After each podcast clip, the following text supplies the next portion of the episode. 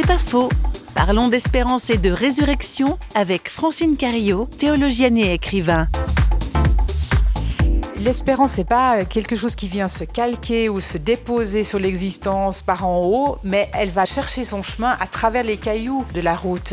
Et donc, il y a quelque chose de râpeux, même dans le mot résurrection, il y a quelque chose justement qui résiste. Hein. Il y a quelque chose de, difficile. C'est un chemin, c'est un travail, c'est quelque chose qui advient mystérieusement. Pourquoi est-ce qu'un jour on, se sent sortir de la dépression ou de la tristesse, en tout cas Pourquoi est-ce qu'un jour on est tout d'un coup euh, capable de voir les bourgeons du printemps ou de la caresse du soleil sur sa peau.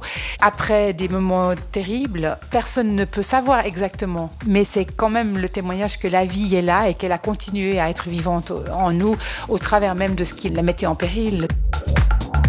C'est pas faux, vous a été proposé par Radio Réveil.